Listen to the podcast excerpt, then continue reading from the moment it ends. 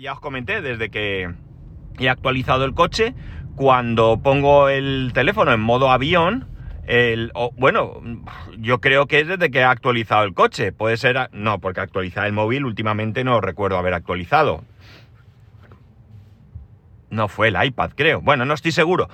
Eh, aunque ponga en modo avión, sigue conectado el CarLink, que es una cosa un poco rara, pero bueno. Lo que hago es desconectarlo físicamente, que luego cuando vuelvo a casa no me acuerdo y veo que no va, que no va, hasta que me acuerdo que es que está desconectado. Porque si no, en vez de grabar por el micrófono del teléfono, va a grabar por el micrófono del coche y ya sabemos que, que eso no es bueno, que eso no es nada bueno. Bien, eh, ahora a estas alturas de la vida, venir aquí a decir que las cosas han cambiado a lo largo de los años, pues eh, es un poco obvio, ridículo, ¿no? Porque todos lo sabemos. Especialmente cuanto más edad tengamos, pues más podremos eh, diferenciar cosas de otras épocas, ¿no? la cosa es que muchas de las cosas que han cambiado son a mejor. Pueden ser un rollo, ¿de acuerdo? Pueden ser un, y perdonad la expresión, coñazo pero realmente son mejoras en nuestra vida. O al menos en nuestra seguridad. Porque, bueno, pues cuando yo era pequeño, eh, por ejemplo, por poner ejemplos, mi padre, mi padre tuvo bastantes coches porque hubo una temporada que trabajaba en un concesionario, un importante concesionario de aquí de Alicante en su momento, y bueno, mi padre era jefe de ventas y bueno, pues mm, entre sus condiciones o lo que fuera, o lo hacía porque era el jefe, pues eso, él era el jefe de ventas y bueno, pues un día traía un coche, luego otro, e incluso recuerdo que un día trajo un coche americano, un coche americano flipante, era un coche de los que yo llamo ranchera, eh, Break o yo que sé, hay mil nombres, es decir, estos que tienen maletero estirado. Y eh, una cosa flipante, ya en aquella época yo era pequeño, eh, el, el, cristal trasero se subía y se bajaba como, como una ventanilla de una puerta, y además era eléctrico que yo recuerdo que mi padre abría ahí, yo subía eh, por ahí y iba a todos lados mm, en el maletero del coche. Cosa que hoy es impensable. Mi padre eh, tuvo un SEAT 124 al que se le rompió el motor y le montó el motor de, eh, del SEAT 1430, un motor con algo más de cilindrada. El coche, por tanto, pues a nivel equipamiento y estética era el 124, a nivel motor pues era el 1430. En aquella época eh, el tema de los cinturones era ya así tal, ¿no? Evidentemente por ciudad nada de nada, es decir, no había ningún tipo de obligación de llevar cinturones eh, cuando estabas por ciudad y cuando salías a la carretera era obligatorio ponerse los cinturones las plazas delanteras, porque detrás ni siquiera había cinturones. Y esto sí que muchos habréis vivido esa época en la que se implantó la obligatoriedad de llevar cinturones traseros y de ponérselos y bueno, pues había coches que no los tenían y los coches empezaron a salir con cinturones traseros. Hoy en día dudo mucho que mi hijo, por ejemplo, se haga la idea de un coche sin cinturones en todas las plazas, como tampoco se hace la idea de subir al coche y no ponerse el cinturón. Para él es un un acto natural. Él se sube al coche y se pone el cinturón. No lo piensa, me tengo que poner el cinturón, no me apetece, es que es un rollo. No, él se sube y se pone el cinturón, como probablemente para la mayoría de nosotros, aunque hayamos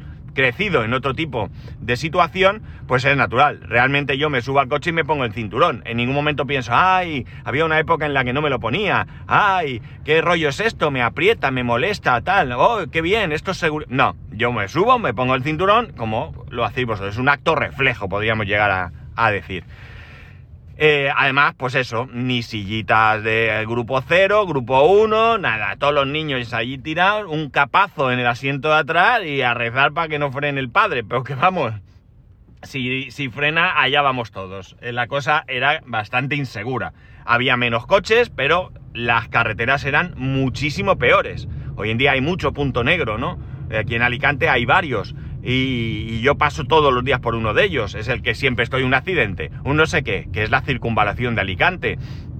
Hay un accidente con heridos cada cuatro días y sin heridos por todos los días, ¿no? Entonces, bueno, y nadie soluciona nada. Esto es lo más bonito. Pero bueno, la cosa está en que, de alguna manera, pues hemos ido aumentando en, en, seguridad. Y también hemos aumentado en cómo vemos, hemos mejorado, mejor dicho, en lo que, en cómo vemos las cosas Yo recuerdo perfectamente cuando era pequeño, no sé cómo de pequeño, mi padre me llevaba a conducir. En un primer momento, pues él se sentaba en el, en el asiento del conductor, yo me sentaba sobre sus piernas, él manejaba los pedales y yo el volante. Esto, bueno, pues era muy habitual, lo hacíamos los niños, no, no tenía nada de extraordinario. Y luego ya un poco más adelante, pues también en descampados, me dejaba llevar yo el coche, ¿vale? Conducir, él sentado en el asiento del pasajero y yo en mi asiento de conductor conduciendo, pues, eh, pues como, como, como lo estoy haciendo ahora. Mejor o peor, pero me dejaba hacerlo. Y nadie se planteaba que un niño no debía eh, conducir. Claro, esto llevó más adelante, cuando yo tenía unos 16 años aproximadamente, a que mi tía me dejaba su coche. Y mi padre se ponía negro. Mi padre decía que, que, no se me ocurriera, que era un peligro, que no tenía carnet y tal. Y claro, yo pues me callaba la boca y, no decía nada. Pero es que le hubiera dicho, pero si tú me dejabas conducir, es cierto que en un entorno controlado. Pero claro, me has acostumbrado a que esto de llevar el carnet o de tener el carnet, pues que, bueno, pues que, sí, que, que hay que tenerlo, pero bueno. Claro, cuando llegué a la mayoría de edad, a los 18 años, yo empecé a darle a mi padre por saco que quería el carnet, quería el carnet, quería el carnet y allá yo cumplo años en marzo y allá por mayo pues me saqué el carnet. Tardé muy poco, aprobé a la primera. Y aprobé a la primera por dos motivos. El primer motivo era porque eh, la parte teórica yo ya la tenía. Yo con 16 años, mi padre me consiguió una moto, un ciclomotor, mejor dicho. Fui a sacarme la licencia de ciclomotor y me dijo mi padre que decir, licencia nada, que me sacase el carnet de moto. Entonces con esa edad te sacabas el A1, que podía llevar motos hasta 75 centímetros cúbicos, y el proceso era el mismo, entre comillas, que el de sacarse el carnet de coche, que el B1. Entonces, ahora creo que hay B, ¿no? La, cosa era que tú te sacabas el, el, Tenías que hacer la misma teórica, exactamente la misma. Es decir, tú ibas a la autoescuela y estabas con los que se iban a sacar el carnet de coche. Ibas al examen con todo el mundo. Y una vez que tenías aprobada la teórica, sí cambiaba la práctica, evidentemente, porque no era una práctica de coche, sino de moto.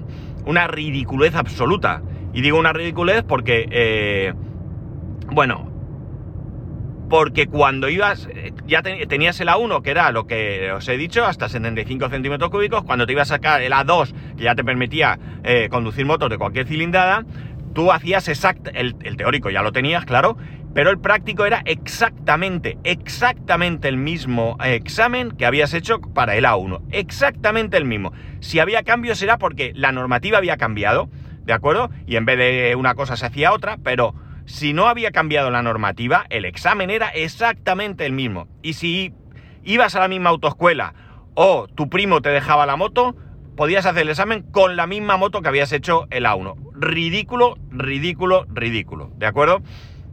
Bueno, el caso es que cuando fui a sacarme el carnet de coche, pues eso, por un lado yo ya tenía el teórico, es un paso que me salté, y a la hora del práctico, pues creo recordar que hice 10 o 12 clases hasta que tocó el examen, porque yo ya conducía, así que estaba harto de conducir. Y lo único que tuvo que hacer el profesor es enseñarme a probar, como se hace en la mayoría de autoescuelas, y quitarme pues probablemente algún vicio que yo tenía adquirido, puesto que eh, a la hora de aprender a, manejar el coche lo había hecho prácticamente solo o con alguna indicación de mi padre. Mi padre no era profesor, mi padre me dijo, aquí las marchas, no sé qué, tiramillas, ¿no?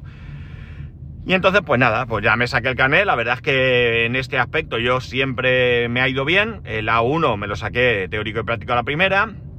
El B1 entonces, o B o lo que sea ahora, el de coche, me lo saqué a la primera. Y el A2, cuando llegó el momento, pues también me lo saqué a la, a la primera. Por cierto, si yo conducía el coche antes de tener ni siquiera la edad, para la moto, más de lo mismo yo me compré una moto de 650 centímetros cúbicos sin tener el carnet. Me salió una oportunidad, me compré la moto y entonces fui a una autoescuela con la que tenía relación por trabajo para hacer un poco el circuito y demás con una Vespa, que es con lo que me iba a examinar. Pero es que yo al circuito iba con la moto, con mi moto, ¿no? Es decir, mm, llegaba allí que el profesor se ponía también enfermo y no vengas con esa moto, que a mí me da igual si te multan o no, eso es un problema tuyo, pero no, digamos que eh, no ibas a coger más práctica con la Vespa, si ibas cambiando de moto te podías liar, un poco era su, opinión. Pero bueno, el caso es que me saqué el carnet toda la primera y la verdad es que muy feliz y muy contento. Que por cierto, este año, en septiembre, me vence el, el carnet de conducir y bueno, pues lo tendré que, renovar. La, la cuestión está en que en que, bueno, pues esas eran circunstancias de, de, aquella época, eran circunstancias que se veía muy normal y que, bueno, pues la gente, pues eso, salías allí, no tal, el cinturón, no sé qué, los niños en, en de cualquier manera, de 32 dentro del coche y no pasaba nada y, bueno, pues eh, fumando el padre, la madre, quien fuera, bueno, pues era una cosa que hoy en día, sí es cierto que algunas costumbres todavía hay quien las, las conserva, como fumar dentro del coche, por ejemplo, yo en mi, en mi día a día pues veo gente que va fumando dentro del coche. Eh, generalmente sí que es cierto que veo gente sola, ya no veo el padre con los niños detrás y fumando, o sea, quizá eso sí que ya hemos aprendido un poco a, a tener algo más de cuidado. Y bueno, pues todavía hay gente que no se pone el cinturón una minoría.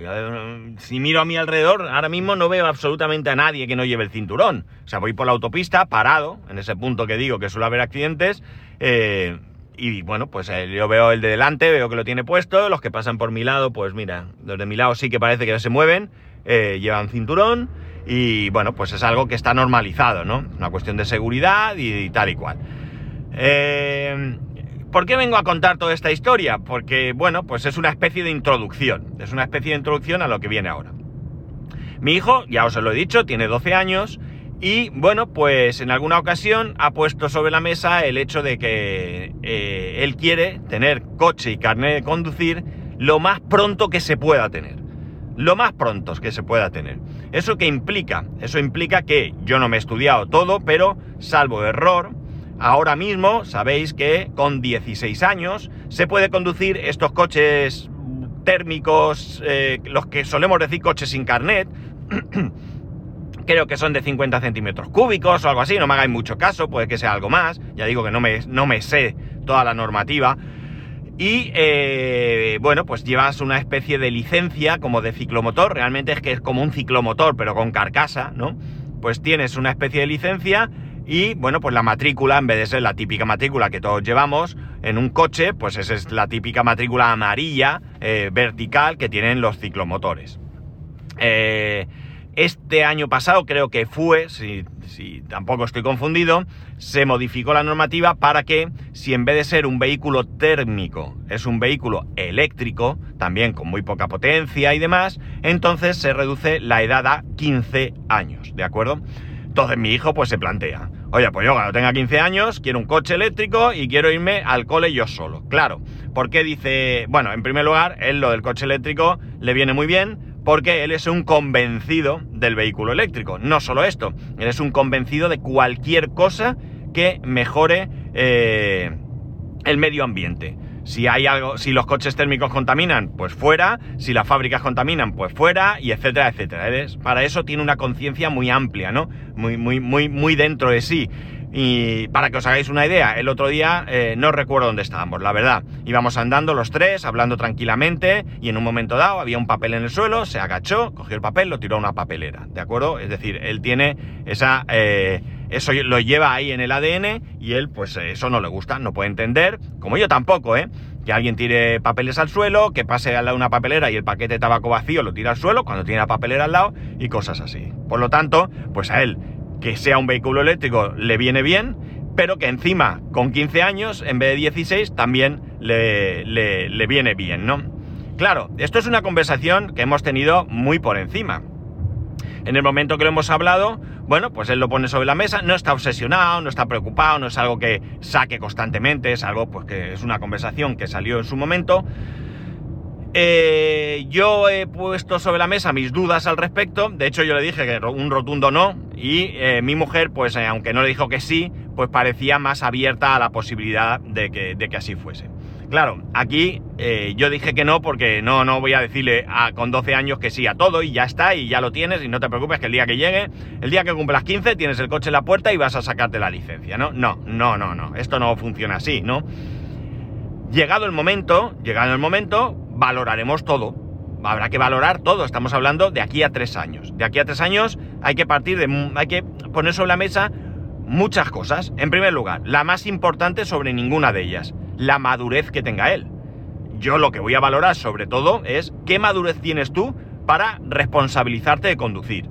Esto es lo primero que habrá que ver. Pero por encima de cualquier otra consideración, si tú no estás preparado no estás concienciado de lo que significa conducir y de lo que tienes que hacer y cómo hacer y de lo que no tienes que hacerlo, que hacer, perdón, eh, evidentemente ya estará descartado de primer momento. Creo que todos o casi todos hemos hecho el idiota alguna vez con el vehículo. Yo he hecho el idiota, no un poco, yo he hecho el idiota a veces muy mucho, ¿no? Pero bueno, eh, mi ángel de la guarda se lo ha currado el tipo y bueno, pues aquí estoy sin graves accidentes. En toda mi vida eh, os voy a decir que yo recuerde, tuve un accidente que, podía haber sido grave, eh, no fue culpa mía, ¿vale? Iba por la carretera, sí, no fue culpa mía entre comillas, ¿de acuerdo? Me salí en una curva, pisé el arcén y se hundió el arcén y caímos por el terraplén. No pasó nada, gracias a Dios, y ese ha sido el más grave que he tenido. Luego tuve un alcance dentro de la ciudad, le di al coche delante y se me, se, bueno, pues arrugó.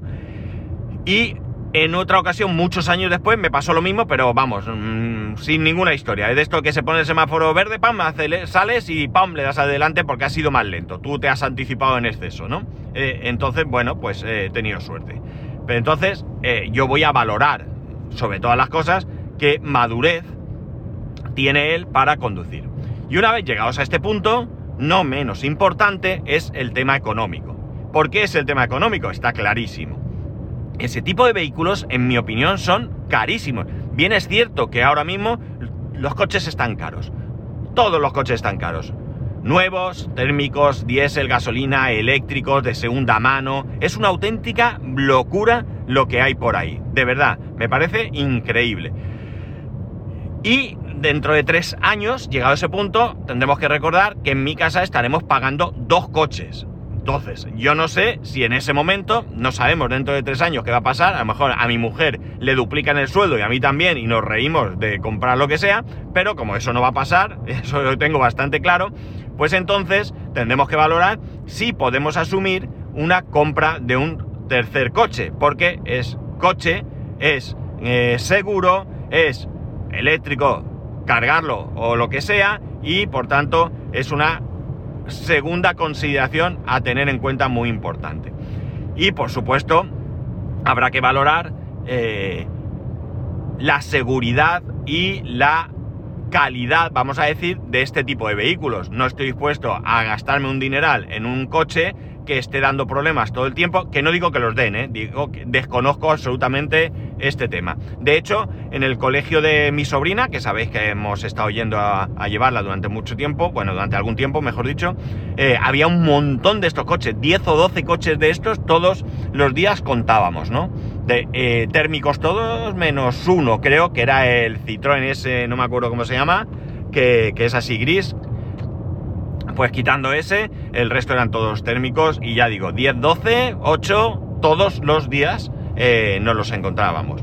Eh, entonces, bueno, pues ya digo, sin conocer la calidad de este tipo de, vehículo, pues también lo tendremos que valorar porque eso, no estoy dispuesto a gastar un dineral en algo que nos esté dando más problemas que eh, soluciones. A fin de cuentas, todo esto solo tendría dos objetivos. Por un lado, satisfacer el capricho de mi hijo y por otro lado, quitarme yo y quitarse mi mujer el ir y llevarlo al cole. Que, bien es cierto que es algo que tenemos que hacer, eh, que si no lo hiciéramos sería mejor, pero tampoco es algo que nos amargue la existencia. Sí que es cierto que el año que viene cambia su horario, sale más pronto, a mí, que soy quien lo lleva, no me afecta, pero mi mujer quien lo recoge le va a hacer la vida un poco más difícil, porque va a tener que salir mucho más eh, rápido de, trabajo para, poder ir a recogerlo, con lo cual, pues sí le va a complicar un poco más, pero realmente no es algo que no se puede hacer, simplemente le va, a ir un poco más atacada, pero eh, no tiene más.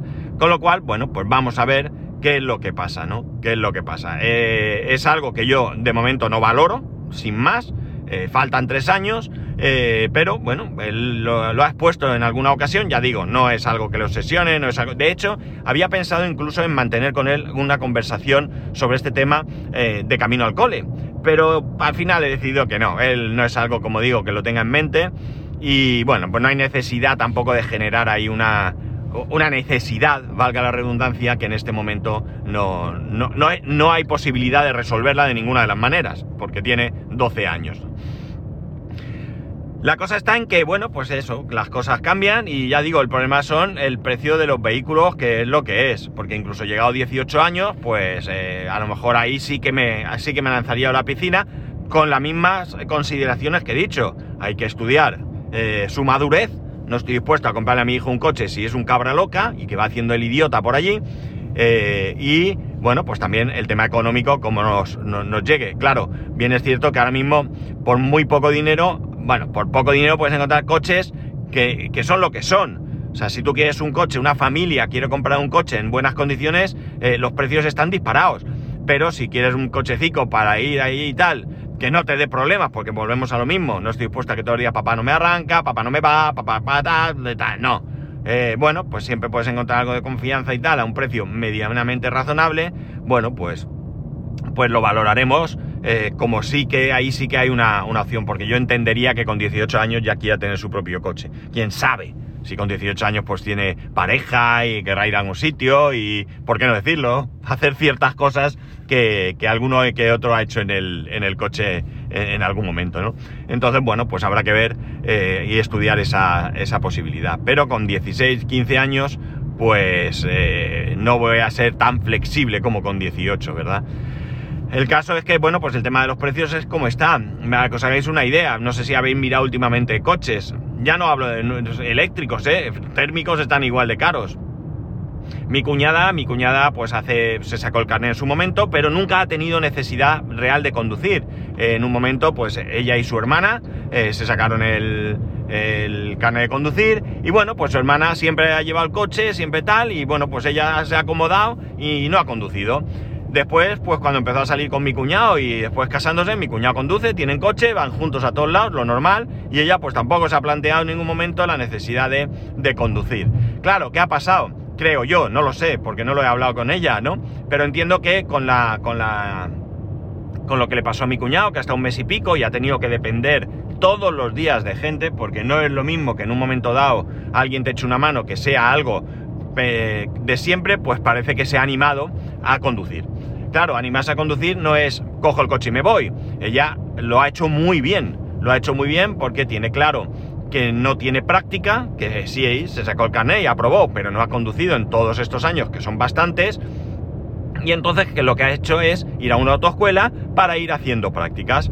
Eh, está haciendo prácticas pues por ciudad. Eh, ayer creo que fue la, profesora, o profesor, creo que es profesora de la autoescuela, le preguntó dónde trabajas, le dijo en tal sitio y dijo, bueno, pues vamos por la autovía para que también por autovía vayas tú cogiéndole a esto confianza, ¿no? ¿Qué ocurre? Pues que ella está haciendo prácticas con un coche automático y se ve, se ve claramente con un coche automático. El caso es que, bueno, pues eh, mi mujer ha hablado con, por cuestiones de trabajo, tiene mucha relación con, alguien del, del, ramo y le ha pasado un listado de coches. Claro, los coches de segunda mano están carísimos y si buscas un coche automático está mucho más caro, ¿no? ¿Qué ocurre? Que mi cuñado se está planteando incluso coger algún coche nuevo eh, que sea automático, pero sencillo, ella no necesita mucho. Con que se mueva por ciudad y pueda llevar a sus dos hijos, le, es más que suficiente. No necesita nada. Eh, que quepa el carro, eso sí, que quepa el carro porque eh, mi sobrino es pequeñito. tiene 4 o 5 meses y, necesita ir en carro. La nena no, la nena ya va sola, anda y demás. Como mucho, pues esta cosica que se, que se pone en el carro que va ahí sentada detrás y tal, pero nada. Eh, pero sí que necesita que quepa el carro. Entonces, con estas características, pues incluso está presenteando comprar un coche nuevo de estos a cuatro años, con esta financiación flexible, y Dios dirá dentro de cuatro años por dónde salimos, ¿no? Porque realmente al final en mi casa, tanto el coche de mi mujer como el mío, lo hemos hecho así, cuatro años y ya veremos dentro de cuatro años si lo devuelvo, me lo quedo o qué hacemos, ¿no? ¿Lo cambio o me compro una bici eléctrica que a lo mejor me es suficiente, ¿no? La cuestión está en que están mirando y lo que digo, el precio de coche de segunda mano es bárbaro, o sea, tanto es así que ya digo, que se plantean comprarlo nuevo, porque las diferencias de precios son, o sea, es que encontrar un coche automático de segunda mano eh, no baja de 20.000 euros. O sea, es que estamos hablando de ya de un dinero que es como para plantearse si me compro un coche de segunda mano o hago un esfuerzo mayor y voy a por uno nuevo. Un, un esfuerzo mayor que a lo mejor no es exageradamente mayor. Bueno, pues la cuestión es que eso, eh, las cosas están como están. Esto es un planteamiento que os lo traigo aquí porque a lo mejor, quizás, ¿por qué no? Vosotros tengáis hijos más mayores, hijos que ya estáis ahí en 17, tal, y ya están, papá quiero coche, papá quiero coche, y estoy seguro que, bueno, pues eh, le daréis unas cuantas vueltas al tema, ¿no?